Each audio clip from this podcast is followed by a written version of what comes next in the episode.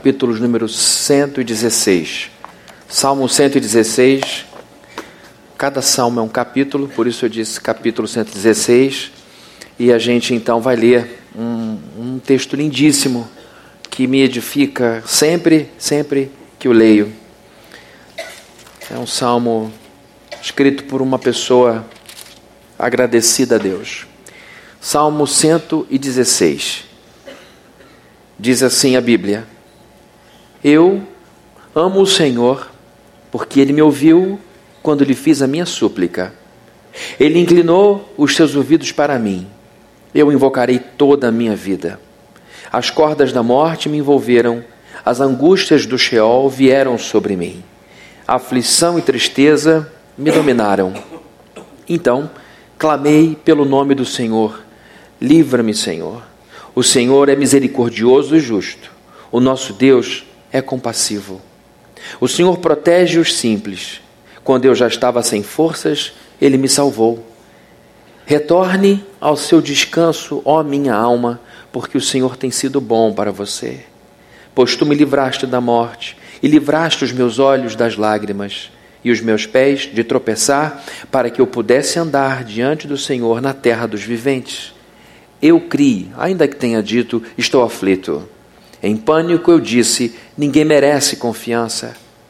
Como posso retribuir ao Senhor toda a sua bondade para comigo? Erguerei o cálice da salvação, invocarei o nome do Senhor. Cumprirei para com o Senhor os meus votos na presença de todo o seu povo. O Senhor vê com pesar a morte dos seus fiéis. Senhor, sou teu servo, sim, sou teu servo, filho da tua serva. Livraste-me das minhas correntes. Oferecerei a ti um sacrifício de gratidão e invocarei o nome do Senhor. Cumprirei para com o Senhor os meus votos na presença de todo o seu povo, nos pátios da casa do Senhor, no seu interior, ó Jerusalém. Aleluia. Só até aqui. Vamos orar. Senhor, que salmo maravilhoso, que texto incrível, poderoso, capaz de ressuscitar qualquer alma quebrada, abatida, desfalecida. Agora te pedimos a tua bênção sobre esse encontro, a tua bênção sobre tudo o que está sendo feito aqui. Existe no nosso coração uma grande expectativa de ouvir a tua voz, de maneira que o nosso coração seja confortado, estimulado. E existe também, Senhor, uma expectativa minha imensa de que o Senhor me use, que o Senhor me coloque em Suas mãos e que o Senhor ponha, ponha a minha palavra dentro do teu caminho, que o Senhor ponha o meu coração junto do teu e que o Senhor me guie como um bom pastor para que eu possa andar corretamente, ó Deus, nesse culto aqui, entregando ao teu povo a tua palavra. A tua palavra é que nos alimenta, a tua palavra é que nos sustenta, a tua palavra é a nossa esperança. É por causa da tua palavra que podemos dizer: Aquieta-te, ó minha alma, volta para o teu sossego. Em nome de Jesus te agradecemos e que não só saibamos que é a tua palavra, que a gente sinta que é a tua voz falando ao nosso coração nesse momento. Em nome de Jesus. Amém. Amém. Queridos, o Salmo de número 116 está inserido num contexto de gratidão. Esse salmo foi escrito por uma pessoa agradecida, por uma pessoa como nós, sofrida. O Salmo 116 foi escrito por uma pessoa que viveu problemas como nós vivemos os nossos problemas.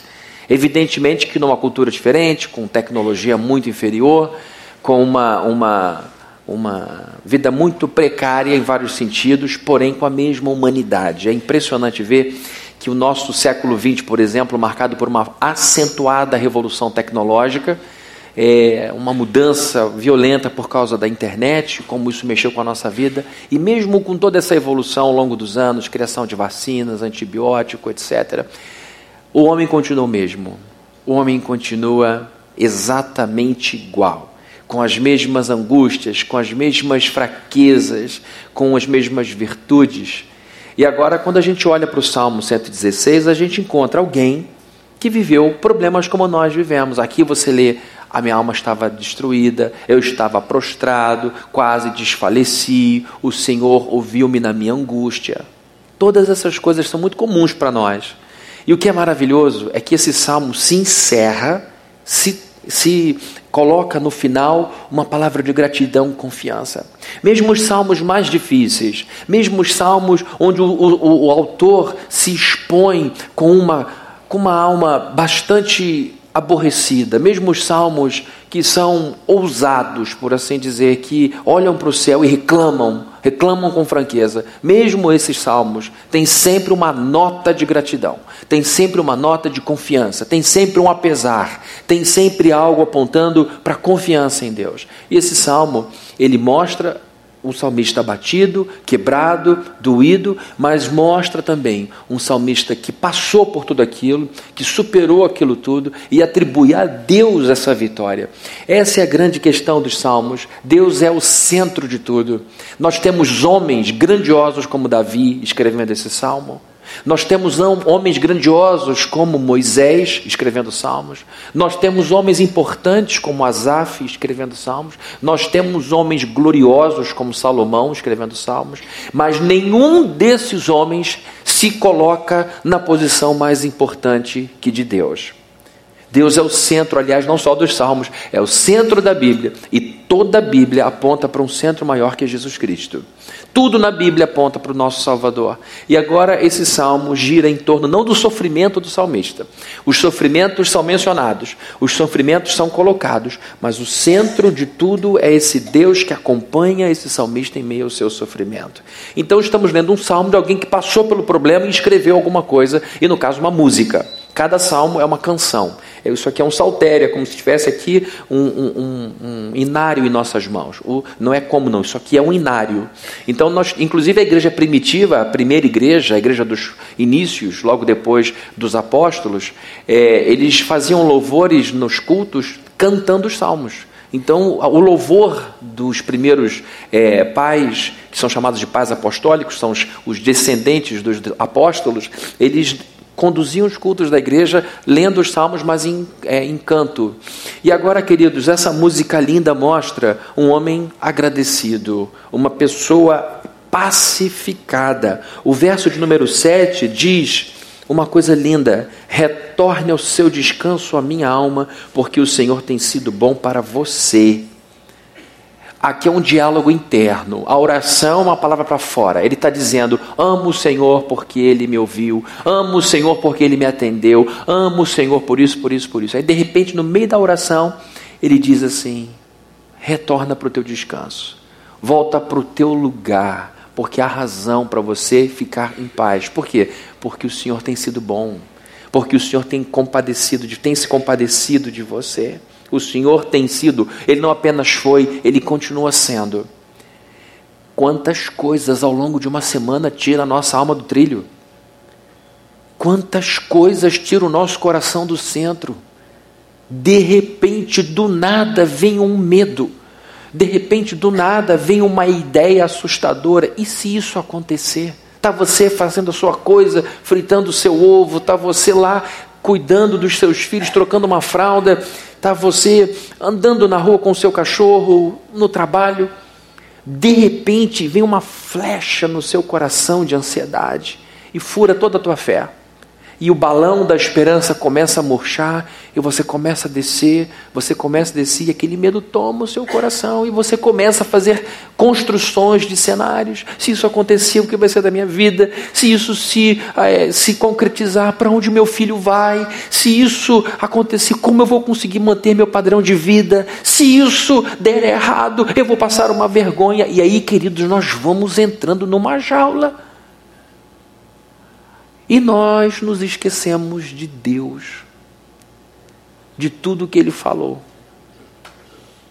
E agora, depois de ter passado por um momento de angústia, depois de ter sido provado, depois de ter passado pelo caminho da aflição, depois de ter ralado o seu peito no chão da vida, Deus o levanta, o conduz de novo Agora, aliviado, ele diz: retorna para o teu lugar, retorna para o lugar certo. Queridos, nós não fomos feitos para a aflição, tá bom? Nós temos mecanismos que apontam a existência da aflição. Mas antes da queda, Adão e Eva não tinham razão para a aflição. A aflição, a ansiedade é fruto de um medo. O grande combustível da ansiedade é medo. Então, quanto mais medo a gente tem, mais ansioso a gente fica. Se não tem motivo para ter medo, a gente não tem muita ansiedade. Uma criança pequena não pode ser muito dada à ansiedade. A ansiedade que ela tem talvez seja de ganhar um presente. Ela falou, pai, eu quero ganhar aquilo. Mãe, não esquece da minha calói. Não é? Os mais velhos lembram dessa campanha. É, então, uma, a única ansiedade que ela pode ter de, ah, tá chegando o dia da viagem, amanhã eu vou para o sítio de vovô, amanhã eu vou para a casa de vovó, essas coisas. Mas ela não precisa se preocupar se vai ter o que comer, se a papinha vai estar pronta ou não, se vai ter fruta ou não, porque os pais cuidam de tudo.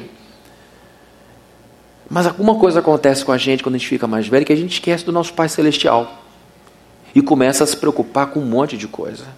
E aí o nosso coração sai do eixo. Adão e Eva não tinham razão para ficarem preocupados, porque eles sabiam que estavam na presença de Deus. A Bíblia diz que no fim do dia, na viração do dia, eles andavam juntos e conversavam. É uma maneira de dizer que eles tinham regularmente, diariamente, um encontro com Deus. Viviam na presença de Deus. A partir do momento da queda entra medo, assassinato, ansiedade e angústia. Então a Bíblia existe também para trazer o nosso coração para mais perto do Éden para mais perto do paraíso, para mais perto daquele lugar onde Deus está. Deixa eu dizer para você: Éden, paraíso, tem pouco a ver com o contexto físico. O paraíso não tem tanto a ver com árvores lindas e grama cortadinha. O paraíso tem a ver com a presença plena de Deus. Até o inferno, quando está cheio de Deus, é um paraíso. Não é? O que é o céu sem Deus? O que, que é vida. Jesus falou: o que, que é. O, qual é a validade de se ganhar o mundo inteiro e perder a alma? A alma que se perde é a alma que se desconecta de Deus. É a alma que se desconecta do seu propósito. E agora esse salmista está vendo Deus atuando, cuidando dele, e ele diz: Volta para o teu repouso. A Bíblia se refere ao paraíso, ao nosso tempo no céu, na glória, como Shabá, que significa sábado que significa descanso. Então ele está dizendo o seguinte: volta para o teu Shabá, volta para o teu descanso, volta para o teu repouso. É ali que o crente deve viver. Mas a gente é de carne e osso, a gente não consegue viver no sábado o tempo inteiro. A gente está sempre na segunda-feira, desesperado, começando mais uma semana. Mas o lugar para o qual eu e você fomos criados é o Shabá. Por quê? Porque Deus deixa a gente na moleza, na sombra, água fresca, não. Porque Ele é presente. E lá, queridos, nós vamos perceber claramente a presença dEle. E isso vai trazer paz plena ao nosso coração. Nunca mais seremos assaltados por uma angústia. Nunca mais. Parece que estou terminando o sermão, né? Nunca mais nós teremos um pingo de preocupação, porque nós sabemos, como crianças sabem, que o nosso Pai cuidará de nós. Quando Jesus diz assim: Olha, se vocês não aceitarem o reino de Deus como esses pequeninos, vocês não vão entrar. Não é de ingenuidade que ele está falando, ele está falando daquela capacidade que a criança tem de confiar em outra criança. Esse é o perigo. Uma criança de quatro confia na outra de quatro, como se confia no pai. Se uma criança de seis disser, vamos pular dessa janela e vamos voar com uma fralda no pescoço, foi a experiência do meu primo André, ele falou, vamos voar? Eu falei, vamos. Ele foi, caiu, começou a chorar. Eu não fui atrás. Eu fiquei parado onde estava. E Jesus falou: assim como uma criança acolhe, assim como uma criança confia, vocês têm que acolher e confiar no que eu estou dizendo, no Pai de vocês. Só que o mundo é mestre em roubar isso do nosso coração e colocar a gente no modo desespero. No modo desespero. E aí a gente começa a trabalhar para ter tanto dinheiro, começa a trabalhar para ter tanto de fama, para ter todos os cursos, para ter tudo aquilo, porque senão a nossa vida não vai ser plena. E aí Deus fica só dizendo: e eu? E eu? É muito esquisito a gente dizer que vai ter paz quando tiver X no banco, vai ter paz quando tiver chegado a tal título, a gente ter paz quando tiver com a casa tal, a gente ter paz, porque na verdade Deus nunca é a fonte de toda a paz. Ele já está ali, ele já prometeu que vai cuidar do nosso futuro. Mesmo assim a gente continua inseguro. Por quê? Porque Deus não é realmente, no fundo, no fundo, a gente sabe que Ele não é tão garantidor da nossa paz assim. É uma vergonha, um testemunho nosso. Porque se nós soubéssemos o que Jesus sabia, se nós sentíssemos o que Jesus sentia, estaremos tranquilos. Estaremos tranquilos. Mas vamos voltar aqui para o nosso texto. Aqui então o texto está escrito por um homem feliz, agradecido, por uma pessoa que venceu suas tribulações, por alguém que tinha sua alma pacificada. E por causa disso ele começa o salmo dizendo o quê? Como é que ele começa o salmo? Pode projetar? Eu amo. Eu amo. Eu amo. Não existe sentimento mais poderoso que amor. Não existe, nem o ódio. Que aliás o contrário de amor não é ódio. É o que? Indiferença. Porque amor é cuidado, amor é interesse. Então, quando a gente fala de amor, a gente está falando do sentimento mais poderoso que a humanidade pode ter.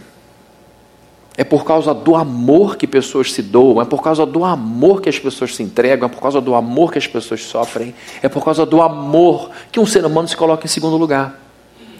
Então ele começa, depois de tudo que viveu na presença de Deus, ele começa o salmo dizendo: Eu amo o Senhor, Jeová, o Deus que não muda. E aí uma pergunta que eu quero responder agora é essa: Por que esse salmista amava a Deus? Primeiro, esse salmista amava a Deus porque ele sabia que esse Deus era atencioso. Era um Deus atencioso. O verso de número 1 um diz o seguinte: Eu amo o Senhor porque ele me ouviu quando lhe fiz a minha súplica. Ele inclinou os seus ouvidos para mim. Eu invocarei toda a minha vida. Aqui está um sujeito com urgência. Aqui está um sujeito em desespero. Aqui está alguém dizendo o seguinte: no momento da minha aflição, no momento da minha angústia, eu fiz um pedido. Não é só um pedido, não, é uma súplica. E a pior coisa que tem é você em sofrimento clamar e ninguém ouvir, mesmo estando próximo. É a pessoa desatenta, é a pessoa desorientada. Você está aqui com ela, mas ela não está ali com você. A Bíblia diz que esse homem tem grande amor por Deus, porque Deus o ouviu. E ele continua no verso 2 dizendo: Inclinou os seus ouvidos para mim. Quando a gente estuda Deus, a gente sabe que não tem forma física, porque isso o limitaria.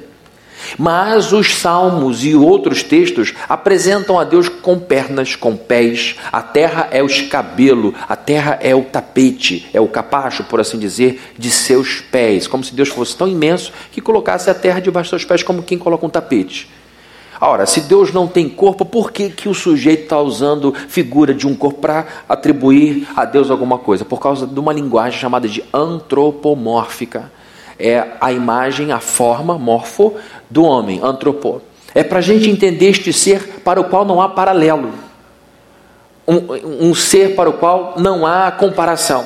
Como é que você vai se relacionar ou explicar alguém tão distinto e aí eles usam figuras do corpo humano para mostrar quem Deus é. O Senhor anda pela terra. Deus não fica andando e Deus passou por aqui agora. Tem aquela história, todo mundo fica em silêncio. Na minha época de superstição, o que, que a gente dizia? Passou um anjo aqui. Ó. Mas já faz duas semanas que eu não penso assim, já está mudando. Deus não anda por aí. Deus está em todos os lugares. Mas a Bíblia faz uso dessa linguagem. Então, imaginem a cena: está um cara desesperado. Senhor Deus, eu vou passar uma vergonha do tamanho do Brasil. Senhor Deus, vai acontecer isso, tem misericórdia. É súplica, é desespero. A Bíblia diz que o Todo-Poderoso, o Rei do universo, para e dá toda a atenção a Ele e inclina os ouvidos. É como se algo muito grandioso, um, um homem muito maior, uma pessoa muito maior, parasse para ouvir e dissesse: Deixa que eu estou te ouvindo. Essa é a ideia. Fala que eu te escuto. Né? Eu estou te ouvindo. Inclinar com interesse. Essa é a imagem. Ele não simplesmente escreveu, Deus ouviu minha oração. Ele está dizendo o seguinte: Ele inclinou os ouvidos para mim. Ele me deu atenção. Quando a gente fala de onipresença, a gente diz que Deus está em todos os lugares. E para explicar essa presença de Deus distribuída pelo cosmos, os teólogos falam de imensidade divina, que é a capacidade que Deus tem de estar totalmente presente com todo o seu ser infinito, olha que loucura, com toda a sua atenção em cada centímetro cúbico do universo. Dessa maneira, ele é capaz de entender o que o Fabrini está sentindo aqui e o que o nosso irmão é, Samuel está sentindo agora em Israel. E Deus não se confunde. E ele não se divide todo para poder dar conta de tudo. Ele é o mesmo aqui e lá, ele consegue manter a mão sobre tudo por causa de sua imensidade, por causa de sua capacidade de estar plenamente presente em cada centímetro cúbico do universo. Isso me dá certeza de que ele me ouve. Isso me dá certeza de que ele tem condição de estar comigo. Então ele diz: Eu amo a Deus porque ele me deu atenção. Ele inclinou os seus ouvidos para mim. E por isso ele diz: Eu invocarei toda a minha vida. Olha que ele fala de um problema pontual e diz: porque ele fez aquilo ali, para o resto da vida eu vou invocá-lo, eu vou chamá-lo para dentro de mim. Invocar é trazer a voz para dentro. Eu vou trazer ele para mim, eu vou chamar ele para dentro da minha alma. Essa é a ideia, ele quer engolir Deus, ele quer sentir Deus dentro dele. Até porque o Espírito de Deus para o judeu era o sopro de Deus, o hálito de Deus. Então ele está celebrando aqui uma, um, um dos atributos de Deus, que é a sua onipresença e também a sua onisciência. Ele ouviu, ele está atento. Eu já mencionei esse teólogo e isso que eu vou dizer, já falei antes, algumas vezes vou falar de novo porque me marcou. Os reformados, os calvinistas, celebram muito a vida de um teólogo do século XVIII chamado Jonathan Edwards, um americano que escreveu A Religião dos Afetos, ou Afetos Religiosos, que é um clássico da literatura cristã, mostrando de onde começa a devoção a Deus e por onde ela passa, nos afetos, etc. É um homem que falou muito sobre o pecado e que marcou a história da, da igreja cristã. E esse homem apontou num dos seus sermões quatro razões pelas quais uma pessoa que não anda com Deus não gosta de Deus. Ele então enumera, as quatro razões pelas quais uma pessoa que não tem aliança com Deus, que a gente celebrou hoje na ceia, por que, que essa pessoa não gosta de Deus? Primeiro, essa pessoa não gosta de Deus porque ele é onipresente. Essa pessoa não consegue se esconder de Deus. E olha, eu vou dizer uma coisa: tudo que um sujeito que está fazendo besteira uma mulher que está fazendo besteira não quer encontrar com um pastor, com um padre, alguém no meio do caminho. Alguém que exale virtude, ética, não precisa nem ser religioso. Tudo que uma pessoa desonesta não gosta é de ter um cara super ético do seu lado, mesmo que calado. Porque é um símbolo ali do lado dele de que ele está errando, um sinal muito forte. Então ele não gosta da onipresença de Deus porque ele não consegue fazer as suas coisas sem o olhar de Deus.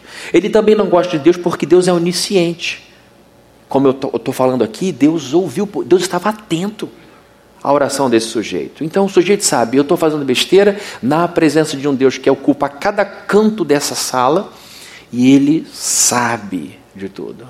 Ele sabe. Outra razão pela qual uma pessoa que não tem aliança com Deus não gosta dele é a sua onipotência. Ó, estou na presença de um sujeito, está aqui do lado, está vendo tudo, mas é um banana. Ele não tem força, ele não tem autoridade, não tem garra ele não tem condição de me abater. Não. Eu estou diante de um leão que está aqui comigo vendo fazer besteira, que sabe o que eu estou fazendo e é todo poderoso. E o que é pior, a quarta razão pela qual uma pessoa que não tem aliança com Deus não gosta de estar com Deus é porque ele é santo. Ele é puro. Ele é a justiça perfeita. Olha a situação então. O sujeito não quer aliança com Deus porque não gosta dos dez mandamentos. Não gosto de limitação moral. Eu vou viver de acordo com a minha cabeça. E a pessoa vai vivendo. E aí faz coisa errada e diz: Ele está aqui porque Ele é Deus. Ele está em todos os lugares. Ele está ciente do que eu estou fazendo. Ele é todo poderoso e Ele é o oposto disso porque Ele é santo. Então, segundo Jonathan Edwards, estão aqui as quatro razões básicas pelas quais uma pessoa anda longe de Deus. Não gosta dele. Agora, o mesmo Jonathan Edwards disse que as mesmas quatro virtudes são as razões pelas quais um crente gosta da presença de Deus. Jonathan Edwards diz que um crente ama a Deus porque ele está sempre presente em sua vida, mesmo nos momentos, mesmo nos momentos de fraqueza. A gente, quando peca, peca, Senhor, foi mal, desculpa, não deu, mas a gente está sempre crendo que esse Deus que está próximo é um Deus de misericórdia. Se um não crente, uma pessoa que não tem aliança com Deus, detesta essa presença, nós amamos essa presença. Nós invocamos essa presença. Não só na tribulação, mas na alegria também. Outra razão pela qual a gente ama Deus na nossa vida é porque Ele é onisciente, Ele sabe de tudo, Ele conhece o nosso coração. Davi dizia assim: "O sonda-me, mergulha em mim e vê se há em mim algum caminho mau." Ele estava tão preocupado com a sua santificação que ele diz: Senhor, tem coisas que eu faço e que estão fora do meu consciente, eu não sei nem que estou te ofendendo, então me ajuda, revela-me, traz alguém para perto de mim e de alguma forma me mostra o que está te desagradando e me ajuda a andar nos teus caminhos. Então a gente gosta de estar com Deus porque Ele está presente, porque Ele está ciente, porque Ele é todo poderoso. Na fraqueza, errei, Senhor, eu te disse, hoje foi dia de ceia, eu não consigo me manter na tua presença, me ajuda, o Senhor tem o poder que eu não tenho, na minha fraqueza, mostra a tua força. Quando a gente está sofrendo na mão de alguém, a gente apela para a onipotência de Deus e diz: Senhor, ajuda-me, mostra-me o caminho, o Senhor é poderoso para me fazer sair dessa, dessa armadilha. E a gente também ama Deus porque Ele é santo. Então, vejam só, as razões pelas quais muita gente não quer estar aqui dentro são as mesmas razões pelas quais a gente ama estar aqui dentro. As razões pelas quais muita gente não quer ler esse livro, porque vai encontrar esse Deus, são as razões pelas quais a gente ama esse livro o mesmo Deus. E agora esse homem está olhando para Deus e está dizendo: Muito obrigado, porque o Senhor ouviu a minha súplica. Ouviu porque estava do lado, ouviu porque é atento e ajudou porque é onipotente. E fez o que fez porque tinha uma promessa com seu povo feita com Abraão lá atrás. Abraão dizendo que Deus sustentaria o seu povo por todas as gerações, mesmo agora, mesmo Israel tendo rejeitado Jesus Cristo como seu Messias, quem vai a Israel sabe que os guias turísticos afirmam o tempo inteiro que eles ainda estão esperando o Messias, mesmo assim Deus protege aquele povo, porque Deus tem uma promessa eterna para aquele povo. Por isso que temos que continuar orando pela paz em Jerusalém. Há uma bênção sobre aquelas pessoas. A Bíblia diz que caem os céus, as montanhas podem se mover, mas a palavra do Senhor continuará permanecendo e Deus prometeu que salvaria Israel. E agora, queridos, estamos vendo um sujeito agradecido. Vejam só a perplexidade do sujeito no Salmo de número 8, que vai ser projetado a Camila, vai projetar, por favor, dois versos do Salmo 8, versos 3 e 4. Quando contemplo os teus céus, obra dos teus dedos, falar de céus é falar de grandeza, tá? A lua e as estrelas que ali firmaste. A gente aqui em Niterói, no Rio de Janeiro, vê um céu pobre a gente vê um céu com pouquíssima estrela por causa da, lumina, da, da luminosidade. Mas se você for para uma fazenda no meio do nada, um deserto, um lugar que não tem luz nenhuma, você verá um céu coalhado de estrela, como um chão que foi é, jogado ali no chão farinha de trigo, aquela coisa, aquele pó espalhado. É muita estrela. Então, quando o salmista escreve o Salmo 8 e diz assim: Olha, eu estou aqui no meio do nada, não tinha nada aceso, ele olha para o céu e começa a contemplar e começa a ver que a mão de Deus firmou tudo, como a mão de um pedreiro que vai firmando ah, o azulejo na parede, a mão de um gesseiro que vai fazendo o trabalho no teto, a mão do artista que vai colocando uma obra pendurada ali. Ele diz o seguinte: eu olho para o universo, eu olho para o céu e toda hora tem uma estrela cadente, ali está a lua, ali estão as estrelas de sempre, e eu diz: meu Deus, grandeza grandeza. E ele está contemplando e está pensando na grandeza de Deus que, com suas mãos, como pedreiro, foi colocando tudo no seu lugar. E aí ele continua no verso 4: Pergunto, olha a pergunta dele: Que é o homem, para que com ele te importes? Ele está olhando para o céu, olhando para tudo, pensando, contemplando meditando na grandeza de Deus para colocar todas essas estrelas. A mão é grande, né? mais uma vez antropomorfia. Aí ele olha para ele e diz: Meu Deus, eu não sou nada, eu sou pequenininho, por que, que o Senhor se importa comigo? E o filho do homem, para que com ele te preocupes. Sabe como é que é vida de filho? O filho está pequenininho, com febre, preocupação. Enquanto aquela febre não cede, a gente fica preocupado. Quando a gente ama o cônjuge, o cônjuge está numa situação difícil, a gente se preocupa com a saúde do cônjuge. Aqui está um Deus preocupado conosco. A pergunta é: o que, que nós temos para sermos tão importantes?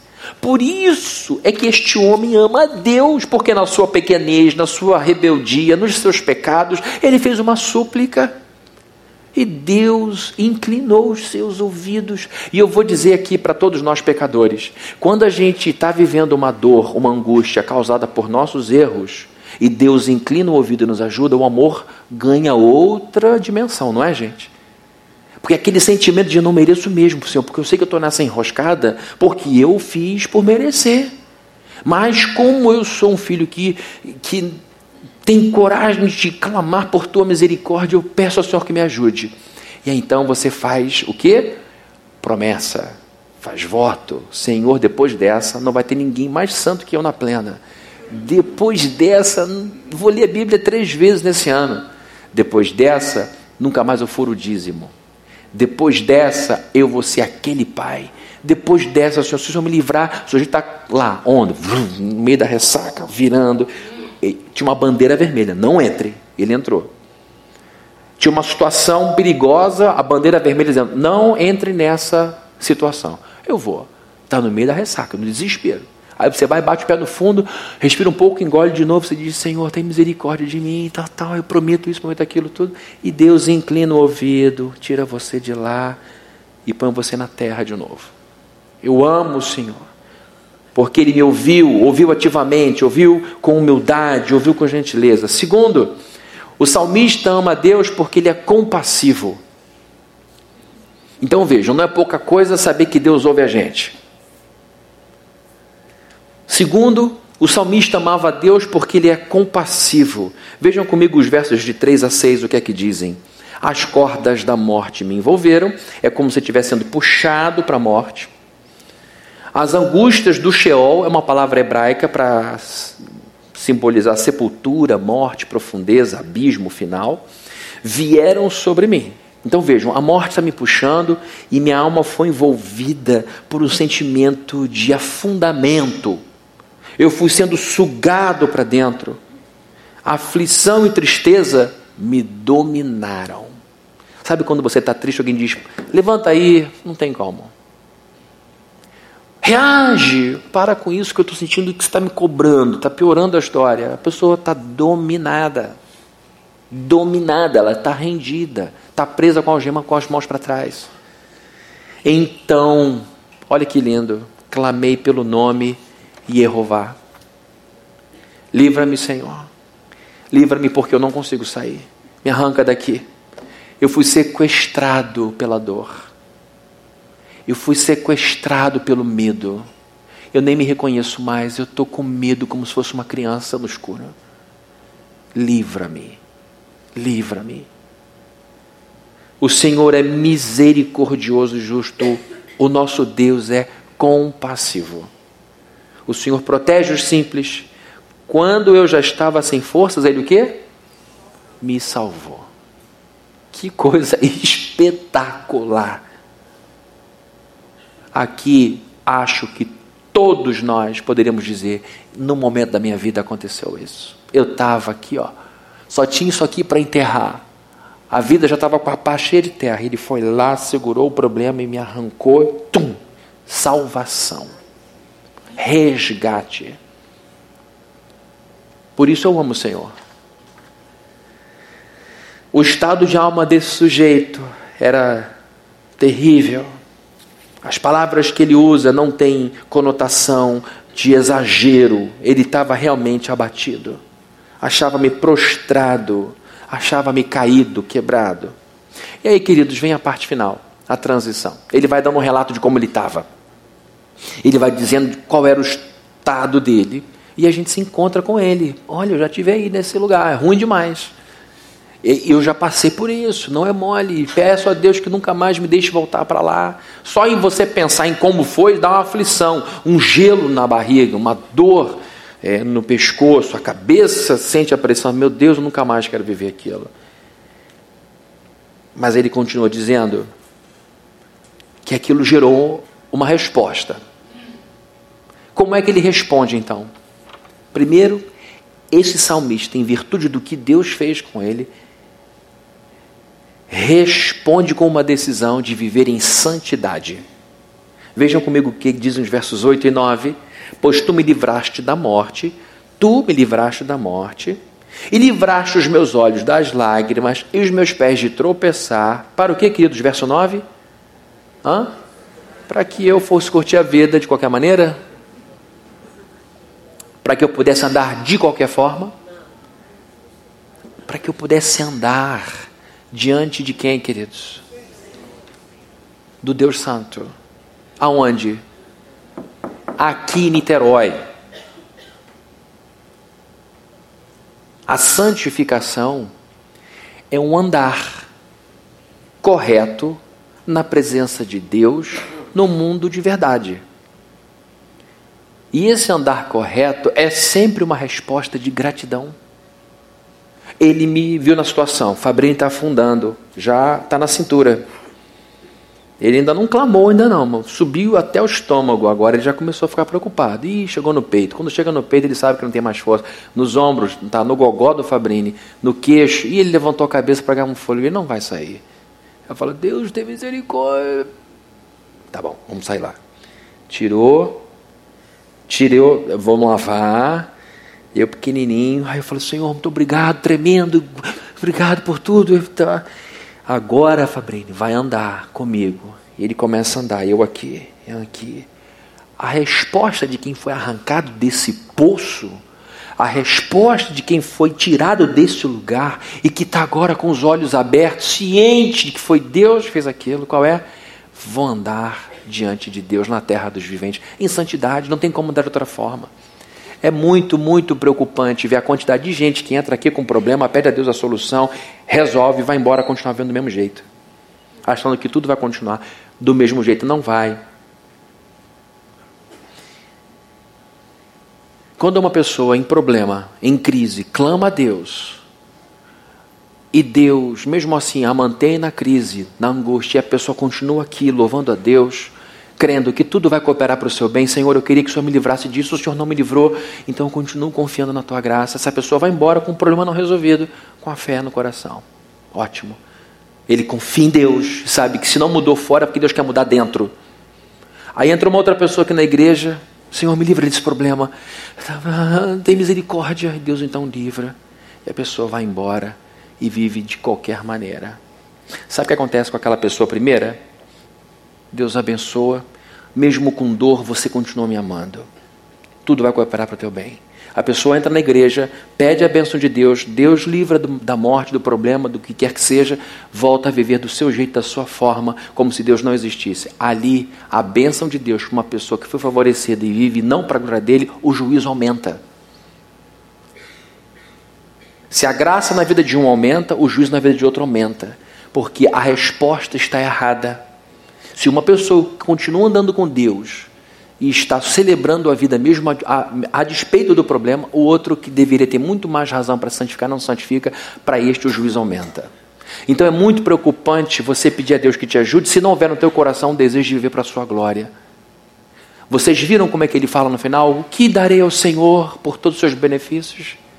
O que, que Deus pode ganhar de mim? É aquela aflição. Você vai dar presente para uma pessoa rica que, que essa pessoa pode ganhar? Eu me lembro do Alex Dias Ribeiro, um piloto de Fórmula 1, amigo do Ayrton Senna, que evangelizava o Ayrton Senna, dizendo: O que, que eu vou dar de aniversário para Ayrton Senna, do Brasil? Galvão Bueno deu a ele, do Brasil, o sobrenome.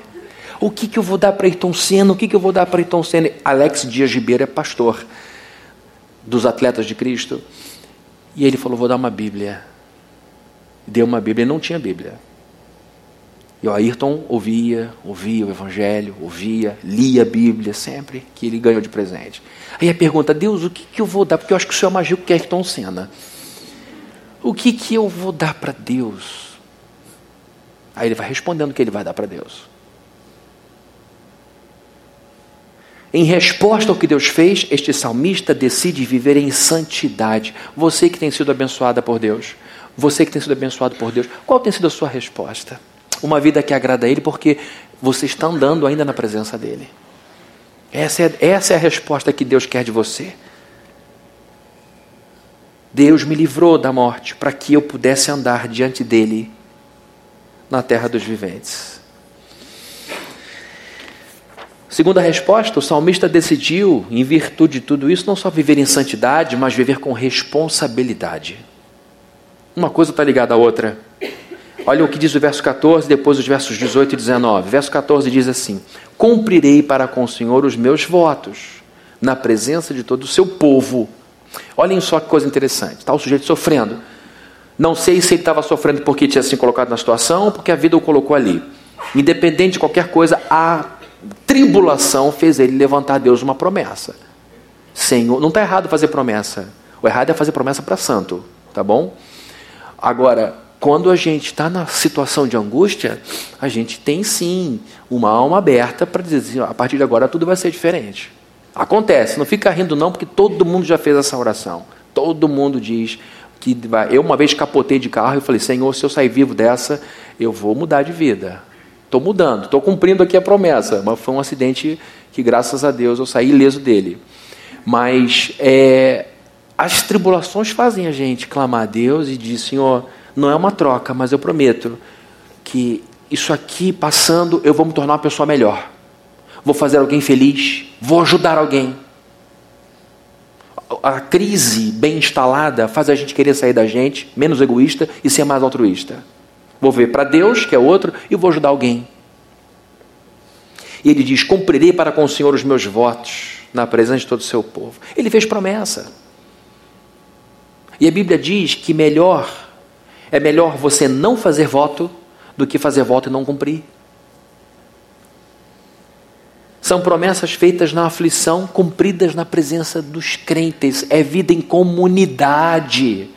Esse negócio de dizer que você pode viver sem igreja, que isso aqui não é necessário, que você pode ter a sua vida, você pode tentar. Mas a Bíblia diz no Salmo 133 que, que é, ó quão bom e agradável é que os irmãos vivam cada um na sua casa, não é?